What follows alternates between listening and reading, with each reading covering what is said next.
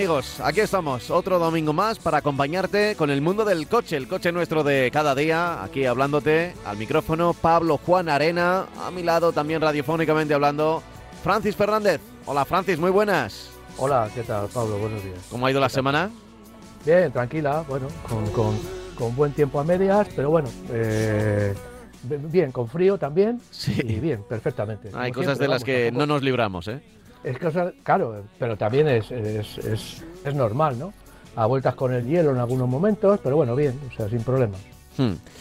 Eh, del hielo y del frío de, de lo que, de lo que ya hablábamos la semana pasada, o sea que vamos a insistir dice- siempre en la precaución. Precaución, Sí, siempre. Como dicen en Noruega a nivel de, de- de- del frío, dicen que no hace mucho o poco frío, lo que pasa es que vamos bien o mal preparados, ¿no?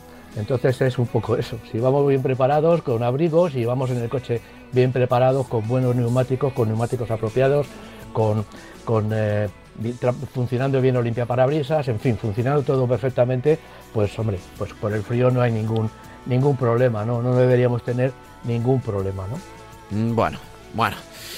Pues con el frío que, que a veces se nos cala en los huesos, vamos a empezar nuestro programa de hoy. Y vamos a empezar, mira, tenemos el tema de las ventas de los coches del mes de enero, pero antes de eso, si te parece, eh, hablemos de una circunstancia, además con varios vídeos que se han hecho virales últimamente sobre eh, adelantamiento de camiones. Adelantamiento de es. camiones, que es que de repente hay, hay gente que graba en la carretera, generalmente el copiloto, porque evidentemente el que va conduciendo no, no, no debería grabar, eh, que quejándose y con situaciones peligrosas, y algunos eh, han acabado en accidente, eh, de un camión, todos los camiones con- te los encuentras a la derecha, pero de repente hay un camión que es igual algo más lento que otro, y el que es algo más rápido es muy optimista, intenta hacer un adelantamiento que no suele ser rápido y se suele además alargar en el, en el tiempo y en el espacio. Bueno, eh, lo primero decir que esa, que esa maniobra que vemos todos por la carretera, cuando un camión adelanta a otro y que como van a la misma velocidad, en teoría 90 kilómetros por hora, pues salvo que uno vaya más descargado que el otro, salvo que sea un- una situación, un- una carretera plana, pues se pueden dar muchas circunstancias, que el adelantado eh, adelante deprisa, pero lo, general es el, que, el que adelanta, pero lo general es que dure, se, se, se, tra- se- se traslade en el tiempo y dure muchos, muchos kilómetros, muchos kilómetros, muchos metros, eh, ki- kilómetros también. Eh, en, ese sentido, la DGT no tiene ningún inconveniente, o sea, no hay ninguna prohibición a que el adelantamiento. Dicen que el adelantamiento se debe, procu- se debe hacer lo más rápidamente posible, pero no establece ni 100 metros, ni 200 metros, ni 10 minutos. ¿no? Entonces, ¿qué es lo que sucede? Con esa diferencia de velocidad tan, tan, tan escasa, pues los adelantamientos entre camiones se hacen tediosos. La gente se pone nerviosa, eh, cuando vamos en un turismo nos metemos detrás del camión que va adelantando y eso eh, digamos que nos puede crear situaciones de peligro, sobre todo cuando llevamos dos camiones a la derecha. Lo normal es que hay un camión que van prácticamente en paralelo, yo me pongo con mi turismo, me pongo detrás del camión que va adelantando y a mi derecha tengo un camión. Es una situación muy peligrosa. Voy en una, voy en una zona en la que no tengo escapatoria, voy en una ratonera. Como, como haya cualquier problema delante y que, que va a afectar sin duda al camión que tengo a la derecha, yo estoy vendido, no me voy a poder meter en ningún lado. Me voy a tener que salir a la mediana si hay mediana. Entonces, un poco es decir que debemos aquí, eh, eh, eh, evitar esa situación, evitar ponernos en ese hueco que queda detrás del camión que va adelantando. ¿no? Debemos ver los toros, como dicen, desde la barrera. Debemos retirarnos bastante, ver a los tres camiones que se van adelantando, dejar que hagan su maniobra, que como digo, no, no está digamos, tipificada en el código con ninguna distancia, nos dicen, no, tiene usted que tardar 10 minutos, 5, un minuto, 15 segundos o media hora en adelantar al camión. Con lo cual ya digo que nosotros mismos tenemos que evitar meternos en esa zona de, gran peligro. ¿no? Eh, bueno, yo mm, ya digo que la DGT no tiene ninguna, ninguna penalización para, para esa situación, pero lo que sí es verdad es que yo creo que la DGT, en, un caso que se está produciendo eh, muy a menudo, porque las carreteras españolas están llenas de, camiones, eh, pues que por, por, lo menos recomienden al camión adelantado que pierda un segundo, que levante un poquito el pie que deje que el camión que le va adelantando. Yo, muchas veces me lo pregunto, sí, sí, ¿qué, le cuesta a un camión de estos? Eh, bajar un poco pues la velocidad y volver a subir. No, no tengo ni idea de cómo conducir un camión, sé que tiene muchas más marchas, que es más complejo, eh, que cuando ya, te, eh, ya lleva velocidad de, crucero, pero no sé, bajar un poquito la velocidad, facilitar el adelantamiento, no vas a perder tanto porque luego vas a recuperar tu velocidad enseguida. No, lo que, lo que pasa es que hay muchas veces que, levantas el pie y van totalmente al límite y si levantas el pie ya vas a perder mucha velocidad. Entonces, por eso no lo hacen, sobre todo si hay una cuesta. Lo ves que, en una, lo ves que sobre todo en las rectas podrías, se podría dar con más facilidad. Eh, entiendo yo que en una subida en una cuesta de subida, pues lógicamente el camión de la derecha si levanta el pie va a perder mucho impulso y luego lo tiene que recuperar y al recuperar eso es tiempo y gasóleo, ¿no?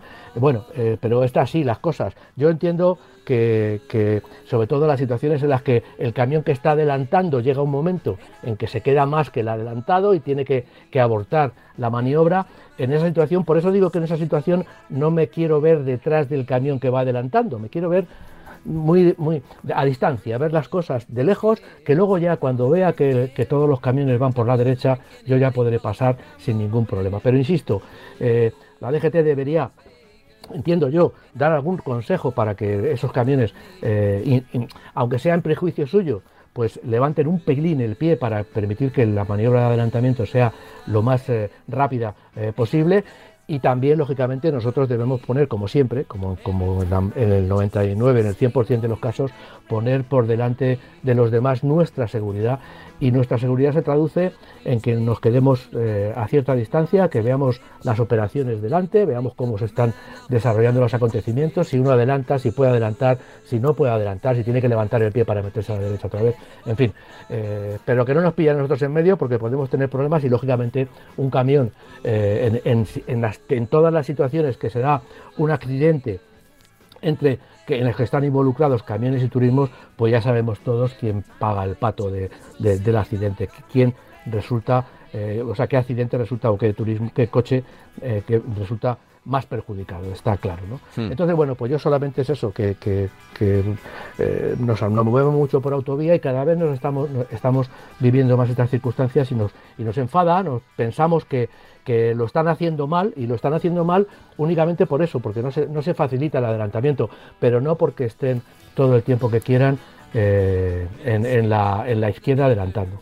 Es un problema también de, de convivencia, ¿no? de, sentido común y de convivencia y de bueno pensar que, que hay otros que podemos provocar, el camión que va adelantando puede provocar un accidente o el adelantado si mm. no se facilita la maniobra. Pues sí, pues sí. Eh, esto es un mensaje para camioneros para los conductores que tengan cuidado. Yo generalmente cuando veo que hay un camión que está adelantando, eh, esto lo estamos hablando siempre en autovía, por cierto, ¿eh? dos carriles. Sí, sí, claro, claro, claro. Es evidente que cuando estamos en carretera los, camiones ni se atreven a adelantar porque, porque no tienen, no, no hay, yo creo que no habrá en España una carretera, carretera de doble dirección o doble sentido en este caso, que tenga mm, que tenga eh, tanto espacio como para que pueda adelantar un camión a, otro, con el ejemplo que estamos dando, ¿no? Porque generalmente ese, esos tramos de adelantamiento suelen ser reducidos a 500 metros, un kilómetro, pero no, no hay suficiente espacio. Esto, estamos hablando siempre de autovía. Y cuando yo veo un camión que está delante de mí adelantando, yo me suelo esperar en el carril derecho a que acaben ya que hagan sus cosas, que, desista del adelantamiento, que también lo hemos visto muchas veces, que, que igual de una manera optimista mete ahí el morro, pero cuando lleva ya un rato ve que hay muchos coches que se le han colocado detrás y vuelve al carril derecho sin adelantar.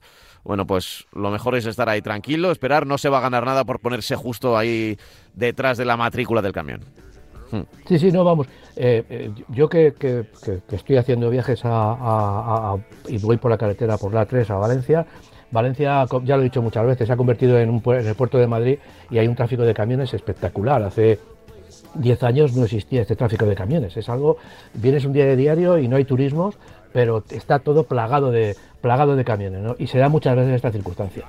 Y estas circunstancias, bueno, pues tener, como tú dices, tener tranquilidad, eh, quedarte en el carril derecho si quieres, ves cómo están adelantando y luego ya podrás adelantar y alejarte de los de los de esos de los camiones, que bueno, que es un tráfico pesado, lento, torpe y que bueno, que, tienen también todo el derecho a circular por la carretera. Sí, sí, claro, claro, ¿no? son muy necesarios también. Efectivamente, em, además. Bueno, vamos a seguir. Voy a recordar que tenemos un correo electrónico que no lo dije al comienzo, que es marcacoches@radiomarca.com, marcacoches@radiomarca.com, así es el nombre de este programa, Marcacoches. Nos puedes escuchar en la radio los domingos por la mañana, también en formato podcast que, cada vez nos escucha más gente. Así que muchas gracias a todos por poner las orejas. Nosotros aquí vamos a seguir poniendo las voces al mundo del motor y el mundo de las ventas, que no, se nos quedó en el tintero la semana pasada. Y ya fíjate las alturas de mes en las que estamos y no hemos hablado de las ventas del mes de enero. Sí, bueno, tenemos, tenemos un, un mercado que bueno ha subido nada más y nada menos que un 51,4%. Pero bueno, pero es un mercado que en enero pero es un mercado, ya digo, que si comparamos con el, con el mes, con el año 2019, que es con, con el que hay que comparar, pues la verdad es que bastante, bastante penoso, bastante recortado, ¿no? Pero bueno, eh, digamos que en el 2022 se vendieron 42.000 coches, se matricularon, y en este 2023 en enero se han matriculado 64.000 coches, ¿no? Eso, como ya he dicho, un 51,4%. Eh, el, el tema de gasolina y diésel, pues seguimos viendo que la gasolina sigue subiendo un 40,3% hasta ahora mismo. El diésel sigue bajando, lógicamente, un 13,1% y los otros, el resto, estamos hablando de un 46,6%. Tengo datos aquí de que ese 46,6 cómo se divide. Ya, insisto, 40,32 en la gasolina, el diésel 13,11 y luego tenemos un mercado de nada menos que el 32,5 32,6% que eh, incluye los híbridos eh, no enchufables. Eh, si sumamos todo lo que son otros, como lo vemos, es la primera vez que supera ya a que se convierte en el apartado más, más generoso del mercado, superando a los otros dos, tanto a la gasolina como, como al diésel. el híbrido enchufable es un 6,41%, el gas es un 2,8%, y dejo para lo último el eléctrico, porque el eléctrico es un, sigue siendo una, eh, digamos, eh, tiene un porcentaje bastante, bajo mi punto de vista, ridículo para el tiempo que llevamos hablando de esto. Un 4,7%. Eh, por marcas, prácticamente el mercado tiene una se muestra muy continuista con relación a, los últimos meses del año pasado y, casi diría yo que al todo el año pasado por marcas Toyota es la marca que más ha vendido y además a mucha diferencia, 6.631 coches frente a los 4.699 del segundo en el sector que es Kia. SEAT está en tercer lugar, también, bueno, casi prácticamente eh, están eh, Dacia, Kia, SEAT y Dacia relativamente cerca, 4.600, 4.400, 4.200. Luego está el quinto lugar Volkswagen, Peugeot y Hyundai eh, Renault, Citroën y Mercedes. ¿no? Mercedes, la verdad es que sigue siendo la marca premium que siempre se coloca entre las 10 primeras. ¿no?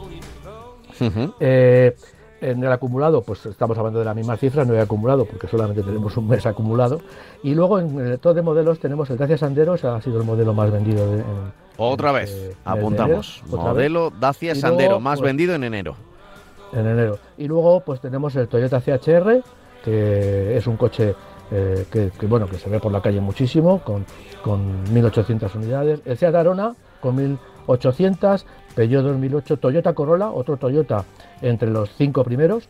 El Fiat 500 también es un coche que, también se está vendiendo. Yo insisto, hay coches como el Arona y el 500 que se están vendiendo mucho alquiladores. Luego esa Ibiza, el Dacia Duster, otro Dacia metido entre los 10 primeros, con lo cual la marca puede presumir de que está teniendo una penetración importante y luego el Kia Sportage y el Toyota Yaris. Son, ya digo, por marcas evidentemente se ve que Toyota es la marca eh, más eh, elegida porque tiene nada menos que tres modelos dentro de los 10 los diez más vendidos. si hacemos una separación, ya hemos dicho los coches eh, en general, tenemos que En gasolina, el coche más vendido ha sido, ha sido este mes el Seat Arona, seguida del Ibiza, Peugeot 2008 y Dacia Sandero. Efectivamente, aquí no tenemos coches de, híbridos, estamos hablando de gasolina. los, los diésel, el más vendido ha sido el Duster, eh, después el Audi Q3, bueno, eh, el Volkswagen Tiguan, BMW X1 y Peugeot 3008. Esta clasificación con solo el 13,1% de coches diésel que se venden en el mercado, pues lógicamente es un poco rara, o sea, queda muy rara porque, claro, eh, la gente va a comprar diésel, hay modelos de, las categorías inferiores que no tienen diésel, entonces, bueno, pues y, y si siguen teniendo diésel incluso muchos coches premium, como vemos aquí, que entre los cinco primeros se han metido uno, dos y tres coches, eh, no, perdón, dos coches de marca premium, un Q3 y un X1, pero y la serie 1 también está metida en el noveno lugar. Ya digo que son, son cifras eh, estas, este segmento de los diésel es un segmento un poco extraño en la actualidad por, por, las, por todas las contingencias que vienen. Eh, los híbridos no enchufables, pues evidentemente aquí nos encontramos pues todo Toyota.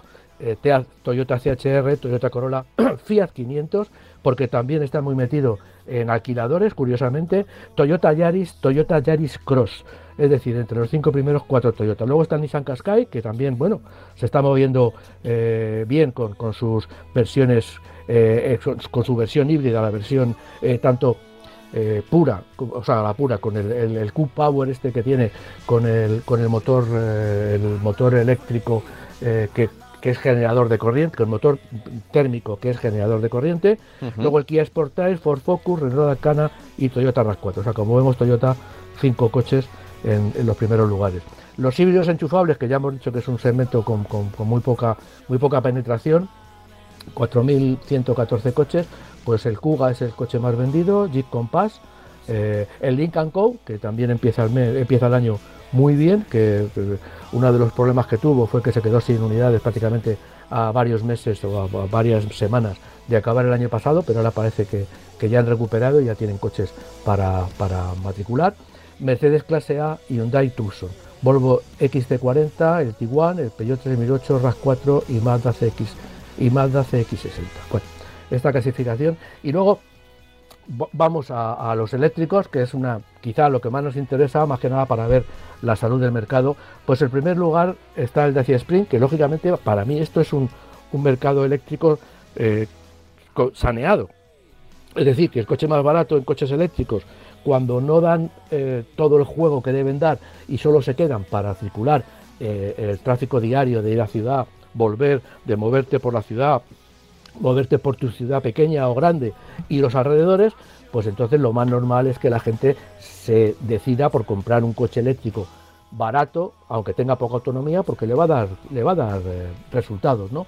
Pues entonces el Dacia Sprint es el coche más vendido como eléctrico en, este mes de enero. Luego está el, Tesla Model, Model Y, el Fiat 500, Citroën C4, eh, Ford Mustang Mach E, MG4, eh, Volvo XC40, el Cupra Borg, que yo creo que es la primera vez que aparece en la lista como coche eléctrico eh, interesante primeros, mm. el Volkswagen y de Bath, curiosamente, este especie de, monovolumen furgoneta con, con, ese aspecto tan, tan atractivo y pues eh, se ha metido entre los entre los 10 primeros ¿Ah, sí? pero con cuántas unidades? 108 unidades. Estamos hablando de que el Dacia Sprint ha vendido 282. Eh, es el 9,21% del mercado, mientras que el, el son 108 unidades y 3,53% eh, por ciento del mercado. Bueno, bastante es, ¿eh? Pues igual es verdad que, que, que, digo que bastante es, que acaba de llegar al mercado, que igual había mucha gente, estas son probablemente las precompras que se habían hecho durante los últimos meses, viendo el, diseño y que llegan en el primer mes de compra y llegan todas de golpe, ¿no? Porque si no, es verdad que me resulta extraño, porque es un coche, ya hemos hablado aquí de él, eh, muy llamativo, con una línea mm, así retro, pero siendo eléctrico, bueno, llama la atención eh, para, eh, creo que me dijo... bueno, me comentaron por aquí que era como para, para hippies millonarios, una cosa así podría ser, porque claro, vale 60.000 euros. Y, no es que sea especialmente útil, por 60.000 euros incluso puedes tener un, pues una carabel, ¿no? o algo más... Eh, dentro de Volkswagen incluso. Está, bueno, pues, pero ya era llamativo Y, y ahí está, ahí está. Sorprende sobre todo que no haya ningún Mercedes ID convencional.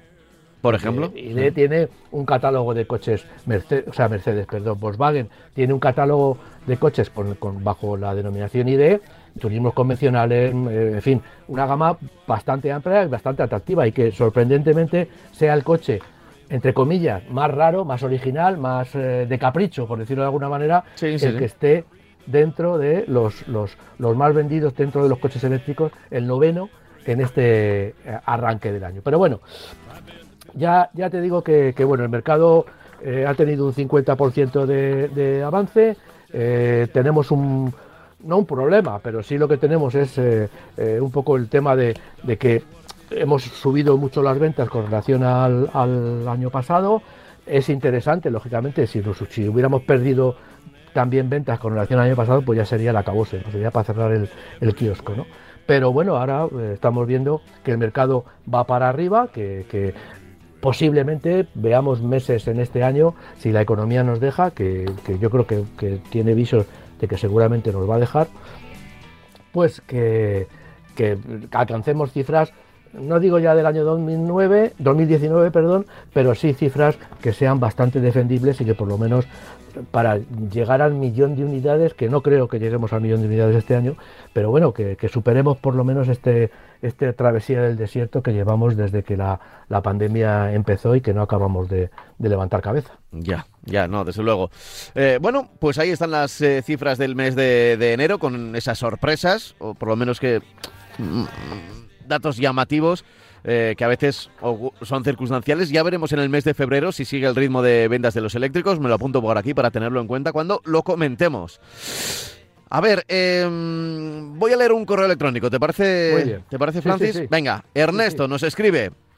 Dice, lo primero, me gustaría felicitaros por el programa, que me parece muy interesante, y agradeceros la oportunidad que nos dais para aclarar nuestras dudas. Soy un oyente que me enganché por casualidad hace algún tiempo, y ahora, siempre que puedo, estoy atento el domingo a las 10 para escucharos. Ya sabéis que nos podéis escuchar en vuestro móvil, en cualquier aplicación de, de podcast, Spotify, Evox, Apple Podcast. Eh, ahí estamos eh, con el nombre de Marca Coches, ¿vale? Mi caso es el siguiente. Tengo un Mazda CX30 Skyactiv G eh, de 122 caballos. Dice, con una financiación de los tres primeros años con mantenimiento gratis. Esto me lo propuso Mazda. Y a los tres años refinanciar la cantidad restante pendiente de pagar. Ahora, cumplidos los tres años, me proponen dos posibilidades. Acabar de pagar el coche en varios años o coger un coche nuevo con una nueva financiación inicial a cuatro años. Y es aquí donde quiero incidir. El nuevo coche que me ofrecen es un CX Omura, eh, CX30 Omura de 150 caballos y estoy valorando cogerlo. Con el coche actual estoy contento. Es suave y tiene prestaciones interesantes, pero con los 122 caballos se me queda un poco corto en cuanto a la potencia de salida. Al reducir la velocidad bastante y meter segunda, si luego quiero volver a subir la velocidad, le cuesta mucho y a veces a veces se me llega a calar. No sé si esto es, es- es lo que se llama el par de motor bajo. Eh, Sí, sí. Me gustaría vuestra opinión sobre el CX30 Omura de 150 caballos. Y bueno, esto lo añado yo, si, si acabaría con ese problema de, de tener falta de, de par en algún momento. Gracias atentamente, lo firma Ernesto. ¿Qué le podemos decir a nuestro oyente? Hombre, eh, vamos a ver, eh, los motores de gasolina, ya lo hemos dicho aquí por activa o por pasiva, pues eh, tienen menos par que los motores diésel, hay que conducirlo de otra manera. Él ha ido, va con un motor de gasolina, entonces lo que tiene que hacer es darle, da- o sea, subirle de vueltas. Entonces, 100 caballos en gasolina o 100 caballos en diésel, pues son muy diferentes. El motor de gasolina, y no pasa nada por ello, hay que darle mucha más alegría y subirlo de vueltas. Con 150 caballos no creo que tenga en ningún momento este tipo de problemas. 150 caballos para un coche como el, como el, el FX30 que dice que, se, que, que le ofrecen, pues hombre, es un coche que estoy mirando, estoy buscando información porque quiero ver, por ejemplo, vamos a ver, eh, Longura de 150 caballos. A ver, eh, no, no me aparece aquí. No aquí. Bueno, vamos a ver, lo que quiero es eh, ver el peso. Es un coche de alrededor de, a ver, eh, 1.400 kilos. Bueno, pues yo creo que, yo creo que, que no tendría mucho, mucho problema, notaría mucho la diferencia y ya digo, conduciéndolo como se tiene que conducir un coche de gasolina, pues que tenemos que movernos al nivel, a, subir el coche de vueltas e intentar llegar al régimen de par máximo. En el diésel es muy fácil llegar al régimen de par máximo porque lo, da, lo dan entre, entre 1800 y 2500, 2600 vueltas, depende del motor, de la potencia, del mundo de cosas, ¿no? Pero evidentemente los motores de gasolina, pues el, par máximo lo dan a muchas más vueltas. ¿Qué significa esto? Pues que tenemos que llegar a esas 3.000 vueltas que por regla general pongamos que es la frontera de muchos coches de gasolina, 3.000 eh, vueltas para llegar, en la, eh, para movernos en la zona de mejor rendimiento a la hora de conseguir aceleración y conseguir eh, potencia, ¿no? conseguir fuerza. En realidad nos movemos con el par, no nos movemos con la, con la potencia. Bueno, yo entiendo que va a notar diferencia, o sea, va a notar mucha diferencia. Y ya digo que muchas veces pasa eso porque no no aceleramos demasiado, intentamos llevar el coche muy bajo de vueltas porque nos da, nos da miedo llegar a unos, niveles, de régimen que podemos que son contraproducentes para el coche y no, los coches de gasolina ahora mismo, pues por ese, por ese tema de que el par no dan mucho más otras vueltas, están preparados para funcionar eh, como régimen de crucero, pues en estas, a esas 2.900, 3.500 vueltas pueden ir circulando a un crucero permanente y tampoco les pasa nada, ¿no? porque están preparados para alcanzar hasta 6.000, 6.000 y pico vueltas, cosa que antes era una, un régimen de coche de carreras, ahora ya, pues lógicamente, ha avanzado mucho la tecnología y los motores de gasolina tienen, una, tienen la metalurgia que, se utiliza en los pistones, en los bloques, en los segmentos, en el motor en general, pues nos da esa posibilidad de trabajar a alto régimen sin que sufra el motor. Entonces, eh, ¿le aconsejas el cambio? Yo, hombre, evidentemente le aconsejo el cambio, eso es una cosa muy personal. Yo le aconsejo el cambio, lo va a notar y mucho. Porque claro, eh, estamos hablando de 150 caballos, un coche que bueno, que, que, que, no, que, está bien, o sea, el coche por supuesto está bien, aunque Mazda no está viviendo sus mejores momentos, pero bueno, eso es un problema también un poco de que ahora parece que se está reacondicionando al mercado, ha vivido o sigue viviendo en una burbuja, por decirlo de alguna manera, es muy, muy mm, eh, sigue mucho las teorías tanto estéticas que no son ni muchísimo menos malas pero siguen eh, siguiendo unas tendencias eh, tecnológicas que bueno han dejado de atrás un poco la electricidad. Ha sido una marca que ha dicho que la electricidad pues bueno lo dejaba un poco ahí estar. Ahora se está metiendo de lleno y evidentemente va a tener que seguir por ese camino. Y que ha seguido también con una serie de, de tecnologías bueno, que, en teoría eran para bajar los consumos, tampoco han bajado mucho los consumos, pero bueno, eh, las marcas mantienen, digamos, o quieren mantener esa diferenciación, esa personalidad que, tienen desde hace años.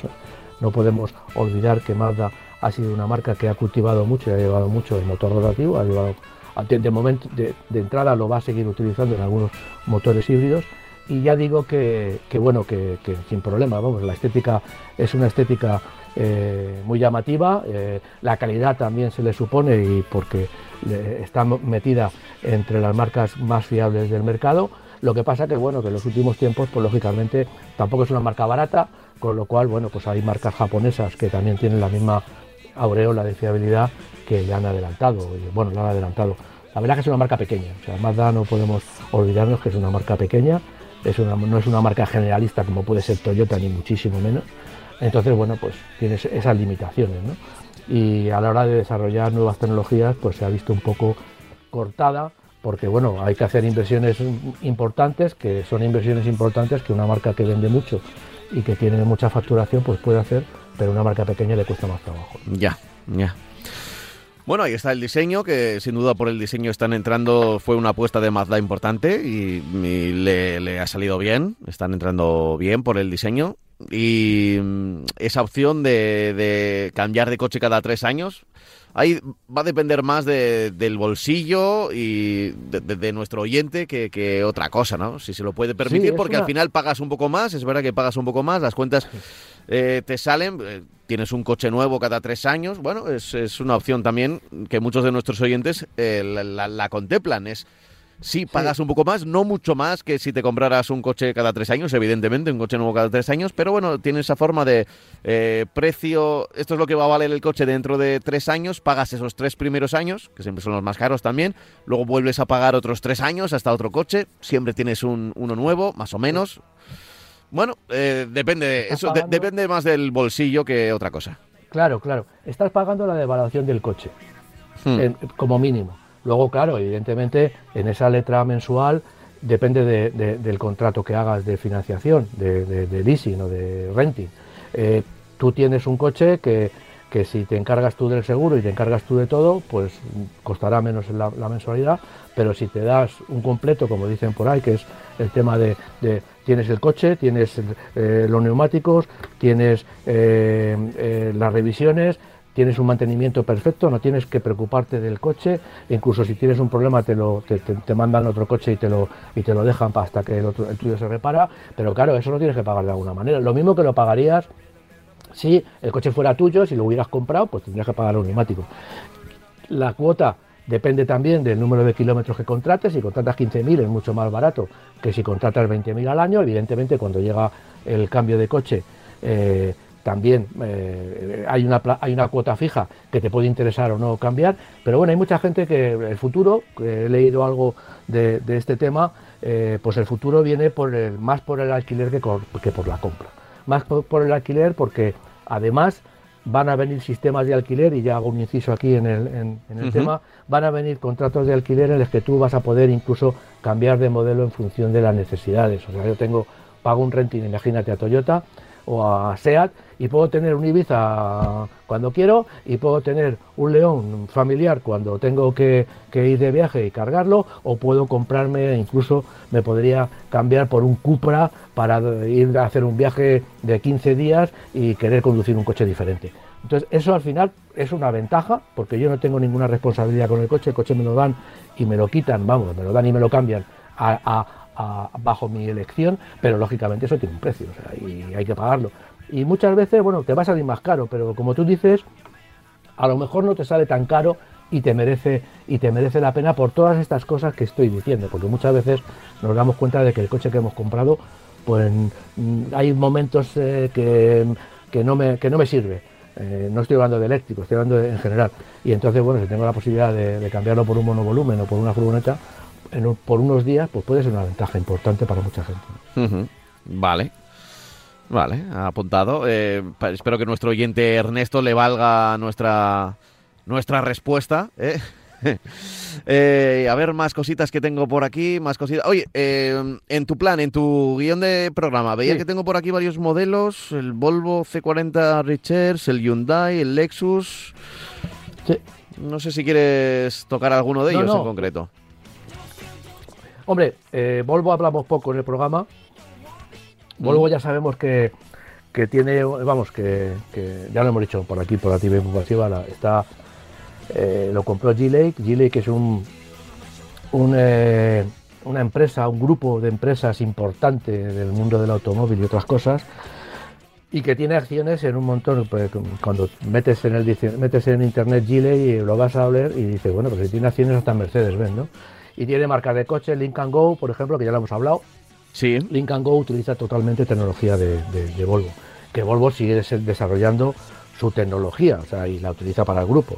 Es un poco lo que pasó con, con Land Rover y con Howard, que bueno, que, tienes una, una marca, la dueña es Tata, pero eh, dejan hacer a la marca porque solamente quieren resultados económicos. Yo creo que es bueno que estas marcas Lincoln Go, por cierto, está haciendo una publicidad muy, muy agresiva en Internet. Se me ocurrió, claro, como, como periodista de, este tipo de asuntos, pues buscarlo página web y demás, y las famosas cookies. No, no me para de salir publicidad de Lincoln Go ahora mismo en, todos los sitios. Eh, eh, es, alucinante. Eh, a ver, eso es principalmente porque mm, responsabilidad mía, porque yo estaba buscando información sobre Lincoln Go, en efecto, eh, pero también es que Lincoln Go ha pagado para aquellos que estén buscando, oye, mm, no soltarlos, ¿no? Y desde luego estoy informado perfectamente, minuto a minuto casi, de, las actividades de Lincoln Go. ¿eh? Está, llegando un punto de que te, te da pereza entrar en internet en cualquier cosa, buscar en internet, yo qué sé, armarios empotrados, imagínate.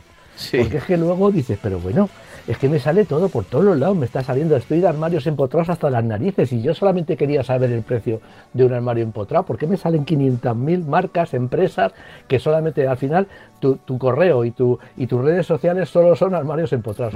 vale, ya, Correcto. Estos son las cookies. Eh, eh, sí, sí, sí, que muchas veces pues las aceptamos y estamos cometiendo un fallo enorme, ¿no? Pero bueno, es que si te quieres informar también tienes que darles a las cookies, o sea que al final, bueno, es lo que hay. Es, lo que hay, es lo que hay, es lo que hay. Entonces, bueno, pues el Volvo C4, T40, perdón, ha presentado eh, una nueva gama. Estamos hablando del Recharge, que es que el Volvo eléctrico, Volvo C40 eléctrico, y tiene una nueva gama y una nueva configuración. ¿no? Es un coche que tiene 4,44 metros de longitud, es un coche bastante eh, compacto para lo que se utiliza y tiene una línea de sub eh, más o menos coupé. ¿no? Se ofrece con dos configuraciones mecánicas, Estamos hablando de un coche, ya lo he dicho, completamente eh, eléctrico, en función de que tenga uno o dos motores. Como es un sub y Volvo también ha, trabajado mucho la tracción integral y sobre todo le viene muy útil para en su país de origen y en todos los países vecinos, donde se vende muchísimo este, estos, estos coches, luego ya en el resto de Europa pues menos, pero lo que sí es verdad es que en los países nórdicos pues hay eh, estaban Saab y Volvo, Saab por, por desgracia desapareció, pero ahora lo que está haciendo es vendiendo bastante, bastante el, Volvo, en, ya digo, los países de origen. Y lógicamente es muy importante tener dos motores eléctricos porque es sinónimo de tracción integral. Eh, tiene el, motor con un motor, son nuevos los motores, son totalmente nuevos, los ha desarrollado Volvo curiosamente, no ha ido a esas estanterías de Bosch o de, o de otros suministradores de motores. En este caso, eh, los motores térmicos no había suministradores, pero muchos pero en el caso de los motores eléctricos, pues sí. Eh, los motores, ya digo, son nuevos y se puede tener una tracción delantera con 231 caballos o un propulsor eh, posterior con 238 o 252 eh, caballos. El de dos motores con tracción integral es, eran similares, eran dos motores iguales de 204 caballos, pero ahora el delantero es de 159 caballos y el trasero de 249. Este motor es de origen Volvo, ya lo he dicho, es totalmente, son totalmente eh, Volvo desarrollados por la, por la marca. La autonomía mejora, la autonomía mejora considerablemente porque en el de 238 caballos llega a 476 kilómetros, es una buena marca, una buena cifra, y el de 252 llega a 533 eh, kilómetros. De, lógicamente, la diferencia está en las baterías que utiliza. Eh, el de dos motores llega a los 507 eh, kilómetros desde los anteriores 451. O sea, ha tenido una, mejora eh, importante. Sus precios son de 49.817 euros hasta los 61.676.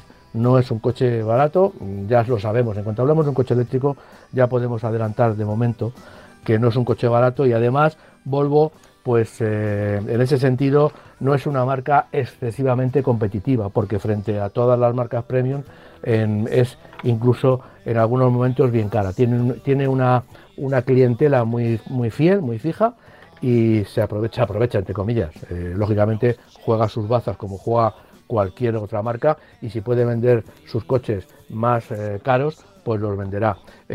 Volvo, bueno, ha vendido concretamente en el mes de de enero ha matriculado 844 coches frente a los 565 del año pasado. Eh, que bueno, que está bien, eh, está teniendo un buen comportamiento, aunque no es una marca que tenga unas cifras de ventas enormes. Vale, bueno, pues apuntado queda por aquí. Eh, este Richards de Volvo. Mm, me gusta mucho cuando hablamos de los coches con nacionalidad, ¿no? Y que precisamente de donde se hacen, piensan cosas para los coches donde se están haciendo, ¿no? sí, además, no, ha perdido su personalidad en Para nada, para nada. Aunque, aunque ya, lógicamente, está eh, depende de una marca china, pero no ha perdido su, su personalidad porque la marca, lógicamente, no son la, marca china no son estúpidos y dicen, bueno, vamos a dejar una marca que está haciendo bien las cosas, vamos a dejarla y vamos a aprovecharnos de esa tecnología que Volvo ha desarrollado para aplicarla a, a nuestros coches nacidos y creados en China solamente, ¿no? A ver, eh, mira, otro correo electrónico entre coche y coche, ¿eh? yo Sí. colo por aquí uno. Carlos nos dice, buenos días a los dos y gracias por el programa que, no- que me ameniza las mañanas de los domingos. Tengo la intención de cambiar de coche, ya que el que tengo ahora, aunque está como nuevo, va a cumplir 15 añitos y creo que ha llegado el momento de hacer el cambio. Mi coche actual es una berlina BMW adquirida en el mercado de segunda y que ha salido muy bien. Cero problemas, muy buen precio al ser de segunda mano y mucha calidad. Aunque siempre he sido detractor de los SUV, me he pasado al lado oscuro y es el vehículo que estoy considerando. Dentro de los SUV el que más me agrada es el Cupra Formentor. Estoy mirando coches de gerencia eh, con entre 1 y 2 años, con pocos kilómetros, menos de 15.000, porque creo que compensa el descuento frente al coche nuevo. Aunque sé que Francis no es de esa opinión, pone entre paréntesis. Bueno, ¿Eh? no, bueno. A ver, con, con matices, ¿no? Sí. Bueno, luego, luego matizamos. Eh, dice por aquí, vamos al grano. Hago pocos kilómetros, unos 10.000 al año, muy pocos. Y por el uso que le doy al coche, 60% en ciudad y 40% en carretera, el híbrido enchufable sería lo mío. Pero no me fío de esta tecnología, dice. Además, al hacer pocos kilómetros, el gasto en combustible no es algo que tampoco me importe demasiado. Y por mi forma de conducir, le saco consumos bajos a los coches. Por otro lado, no sé cuánto puede costar recargar la batería. Tengo un punto de carga en el trabajo, por lo que no tendría problema de acceso. Resumiendo, que busco un Formentor de gasolina o un híbrido enchufable con esa duda de la fiabilidad y la batería menguante con el tiempo, como la de los teléfonos móviles. Dentro de la gama Formentor me quedo con la versión VZ, que es el TSI 2.0 de 310 caballos, dice por la tracción a las cuatro ruedas en gasolina, y la de 245 caballos en el híbrido enchufable. Ahora las preguntas. ¿Qué opináis del coche y de estas motorizaciones? ¿Merece la pena pagar algo más de 40.000 euros por este coche? Me refiero a seminuevo, ¿eh?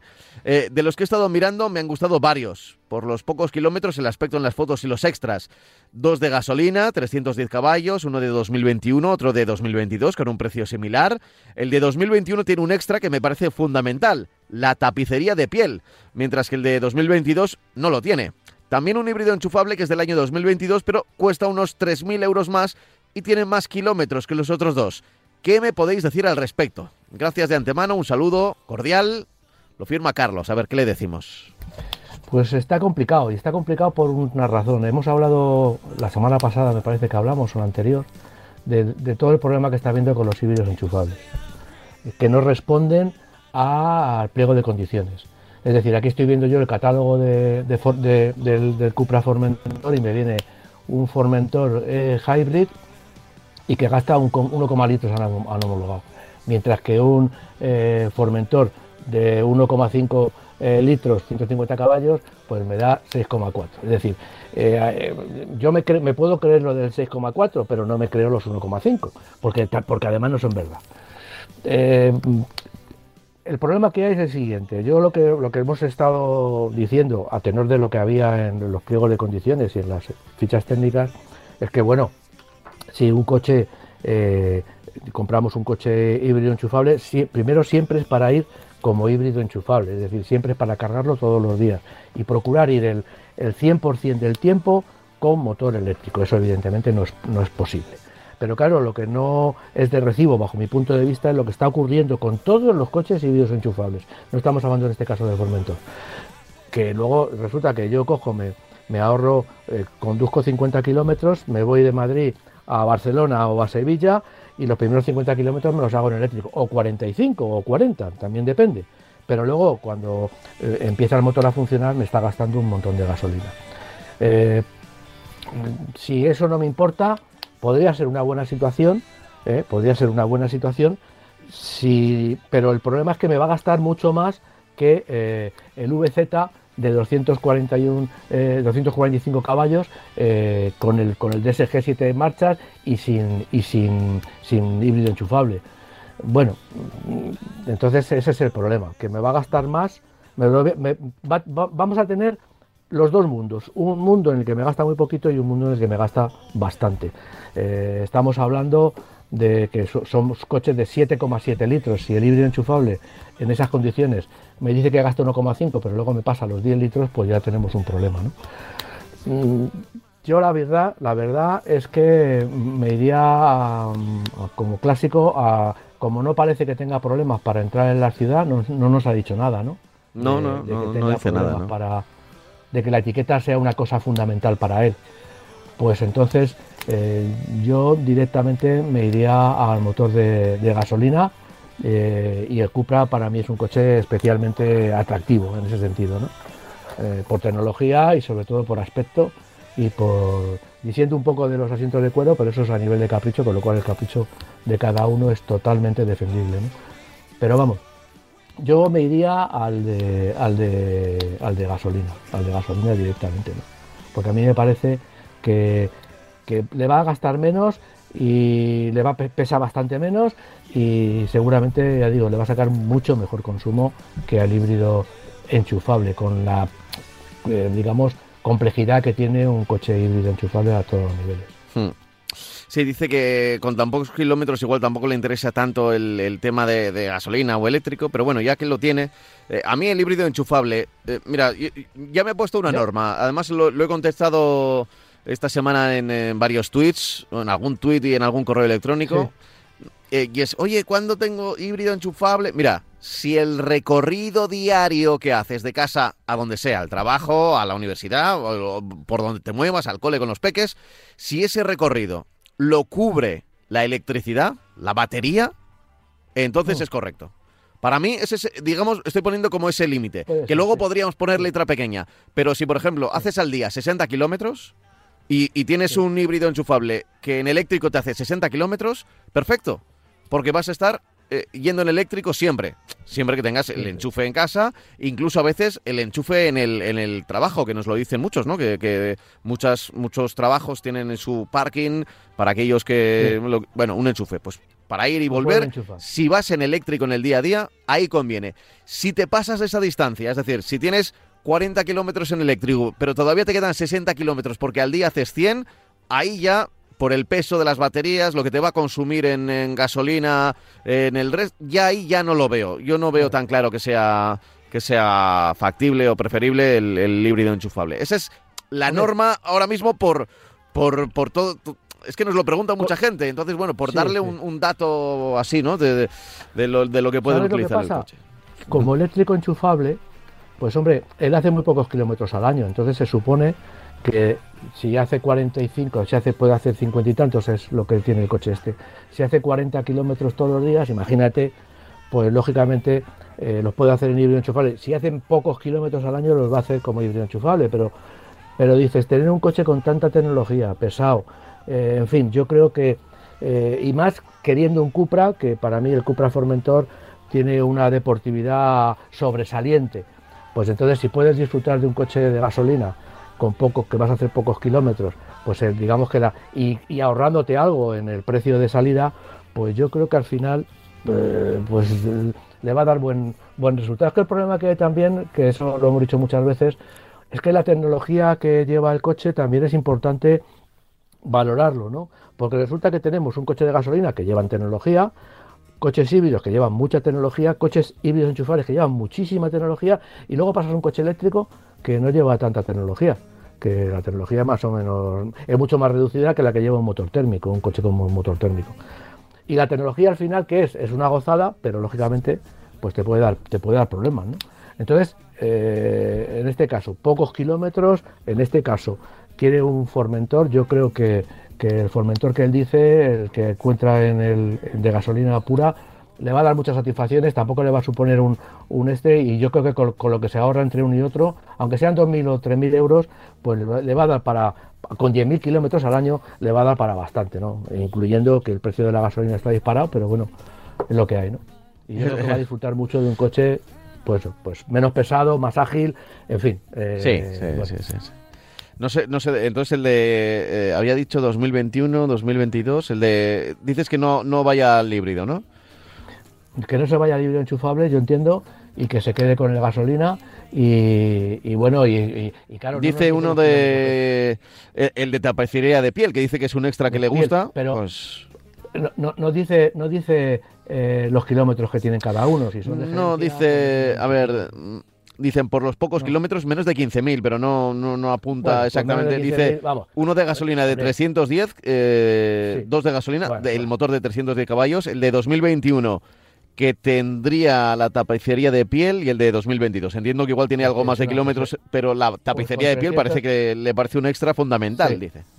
Bueno, pues eh, eso ya he dicho que eso... Eh, depende de, cada uno, claro. Totalmente defendible. Y luego, con, 310 caballos va a disfrutar mucho, o sea, va, hace pocos kilómetros, pero yo creo que los va a disfrutar mucho.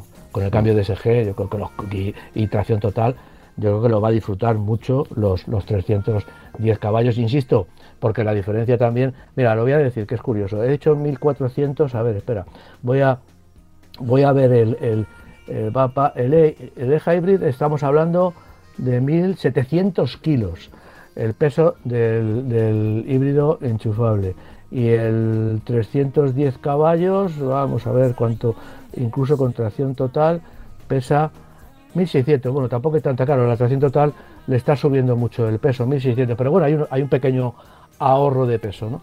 Yo creo que lo va a disfrutar mucho, sinceramente. Sí, a mí también me parece. ¿eh? El, el, Formentor con esa potencia y bueno.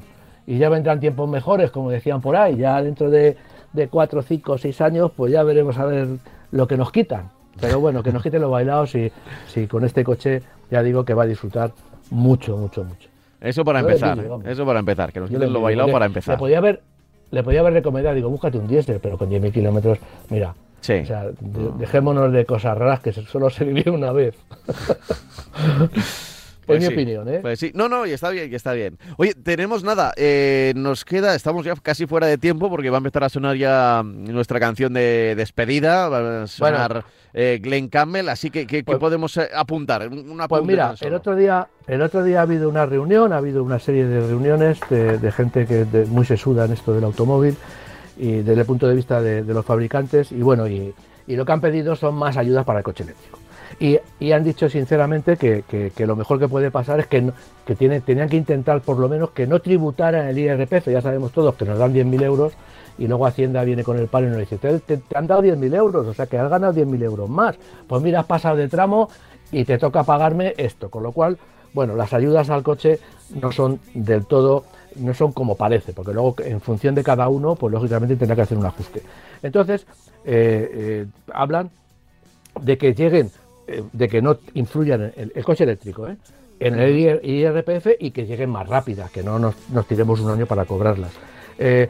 Mm, se quiere llegar a un mercado de 1,2 millones de, coches, sobre todo para reducir la edad de 14 años que tenemos de coches, la edad del parque, para reducirla. Y con estos 1,2 millones empezaríamos a, quitar coches viejos. Y eh, se quiere llegar a 372.000 unidades de coche eléctrico en el año 2025. Vamos, no vamos a llegar ni locos.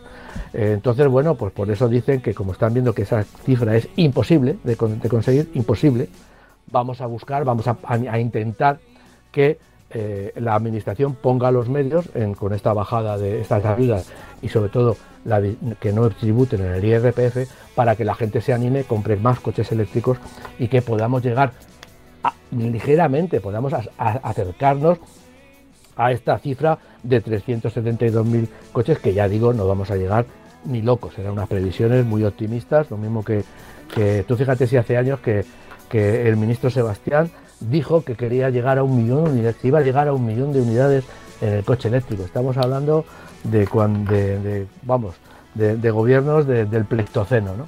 Sí, sí. Bueno, recuerdo, pues, recuerdo. ¿Te acuerdas, no? Pues el ministro Sebastián, cuando era ministro de Industria, dijo que, que, se iba a llegar al millón de coches eléctricos en, en nada, en una patada.